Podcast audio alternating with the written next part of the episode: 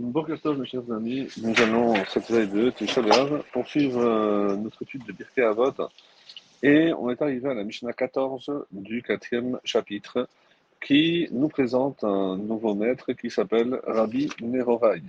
Alors il y a effectivement une confusion quant à son identité véritable puisque euh, les propos du Talmud sont un petit peu euh, ambivalents lui concernant.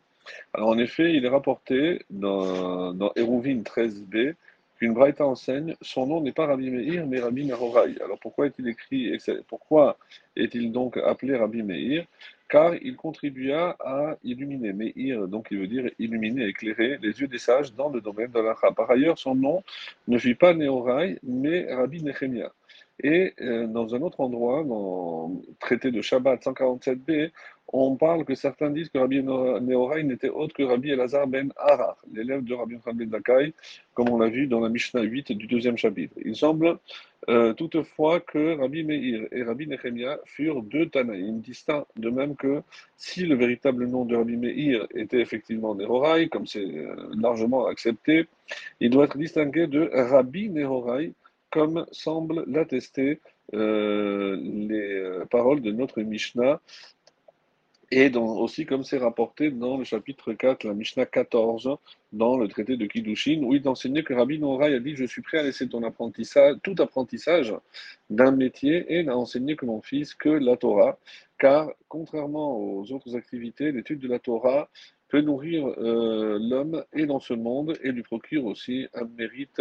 dans le capital reste intact dans le monde futur. Tandis que Rabbi Meir était partisan d'une autre approche qui lui stipulait pour sa part qu'un homme doit en vérité transmettre à son fils un métier on va dire, propre et ne nécessitant pas de mobiliser toutes ses forces afin qu'il en reste pour étudier la Torah. Donc on voit bien que les deux avis sont opposés et on ne peut pas identifier l'un à l'autre. Toutefois, concernant l'enseignement rapporté en son nom dans le Pirkei Avot, notre Mishnah, nous, dans lequel il nous incite à ne jamais quitter un endroit où la Torah est présente pour aller habiter dans un lieu peuplé d'ignorants, car même si on est un érudit, il ne faut pas compter sur le fait que d'autres sages viendront nous rejoindre. Et il est possible que le rabbi Nehorai, mentionné dans notre Mishnah, soit effectivement rabbi Elazar ben Harar. En effet, on peut voir dans cet enseignement les fruits, on va dire, d'un repentir qu'a fait ce dernier comme pour réparer la faute euh, qui lui fit oublier toute sa Torah. En effet, cet enseignement vient pour contrecarrer un petit peu les propos de nos sages, euh, où on va, c'est marqué dans la de Rabbi Nathan, euh, où il est question que Rabbi Lazar ben Harar avait oublié toute son étude après qu'il avait décidé d'aller habiter dans une ville d'ignorants qui s'appelait Diomsite, où la vie, certes, était facile, euh, plutôt que d'aller à Yavne, où tous les autres maîtres de sa génération se trouvaient. En l'occurrence, le fait euh, que l'importance d'habiter dans un lieu où on entend les paroles de Torah, où il y a une ambiance de Torah, soit rapportée justement au nom de Rabbi Norai et non sous le nom de Rabbi Elazar Ben peut aussi être compris comme un moyen de cacher l'erreur que ce dernier a commis pour laquelle il euh, a fait finalement Teshuvah et qui eut pour conséquence qu'il a réussi à récupérer l'intégralité de ses connaissances. Alors, en réalité, il semble qu'en tout cas de cause, il y eut un Tana qui s'appelait Rabbi Nehorai, qui est régulièrement d'ailleurs rapporté dans le Talmud, et qui siégea parmi les sages du Sanhedrin dans la ville de Usha. Et selon toute vraisemblance, ce Rabbi Nehorai a vécu donc la quatrième génération des Tanaïm aux côtés de Rabbi Meir et surtout de Rabbi aussi avec qui il était régulièrement en discussion. Dans le traité de Nazir, euh, chapitre 9, la Mishnah 5, il est rapporté qu'il fut d'avis que le prophète Shmuel était un nazir depuis sa naissance, au même titre que Shimshon, bien connu, ce que Rabbi aussi contesta. La Mishnah d'ailleurs rapporte que cette, euh, cette, divergence donna ainsi cours à un échange verbal entre eux, ce qui confirme qu'ils étaient bien contemporains et ils ont vécu donc la même génération. Des enseignements de Rabbi Norai, on peut, euh, qui était d'ailleurs très euh, sensible au respect qu'un juif doit avoir pour un autre, comme en témoigne d'ailleurs l'enseignement rapporté en son nom dans une braïta, dans le traité Kalash Abitra, où il déclare Quiconque humilie son prochain finira par être lui-même humilié. Non seulement cela, mais encore sera-t-il rejeté par les malachim, par les anges célestes, qui l'empêcheront d'atteindre la sérénité du fait que son nom sera diffamé par euh, tout le monde. De son côté, toute personne discrète et humble ne fautera pas facilement. Et par ailleurs, c'est lui qui euh, nous met en garde sur la gravité euh, qui, peut frapper le monde à la fin des temps dans Sanhedrin, quand il annonce qu'à l'époque où le Mashiach Ben David viendra, les jeunes humilieront les anciens, ces derniers étant forcés de se lever devant le premier. Donc cet enseignement est rapporté aussi en son nom. Alors, qu'est-ce qu'il nous dit dans notre Mishnah? Rabbi Noraï disait Exile-toi vers un lieu de Torah, ne te dis pas qu'elle viendra à ta suite et que tes compagnons te la maintiendront en ta possession.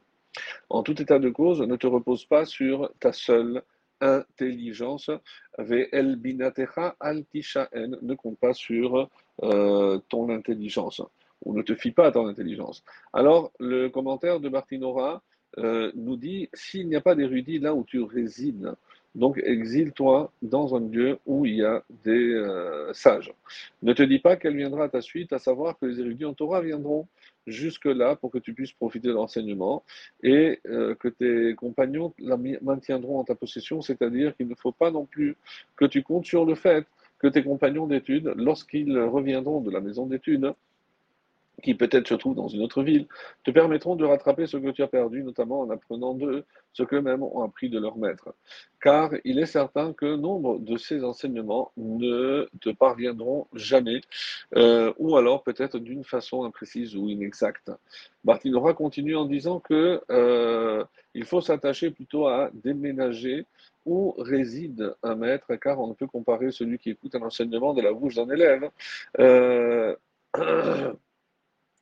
qui ne peut faire que de son mieux pour retranscrire évidemment ce qu'il a entendu à celui qu'il a entendu directement de la bouche du maître, de ce qu'on appelle dans notre jargon Kelly Rishon. Une autre explication qu'il propose euh, Bartinora, lorsque la Mishnah dit tes compagnons la maintiendront en ta possession, cela vient te dire pourquoi tu dis tu te dis de l'exiler dans un lieu de Torah, c'est parce que eh, tes compagnons euh, la maintiendront en ta possession, à savoir que même si tu es particulièrement brillant et vif d'esprit, la Torah ne résidera en toi euh, d'une manière, on va dire, pérenne, que par le biais de tes compagnons d'études lorsqu'ils débattront avec toi et te permettront ainsi non seulement de comprendre, mais aussi de la retenir. Selon cette explication, c'est euh, dans cette perspective d'ailleurs que notre Mishnah conclut, ne te repose pas sur ta seule intelligence. Pour compléter notre commentaire et conclure avec le Midrash Moël, au lieu de dire simplement rends-toi dans un lieu de Torah, Rabbi Nora ici emploie le terme d'exil pour laisser entendre qu'il faut fuir vers un lieu de Torah comme un homme euh, qui est euh, coupable d'homicide involontaire, qui doit partir de toute urgence vers une Miklat, une ville de refuge, pour échapper aux vengeurs de sang. Celui qui veut faire des progrès dans l'étude de la Torah doit tout laisser derrière lui dans l'intérêt de son épanouissement spirituel. Dans ce domaine,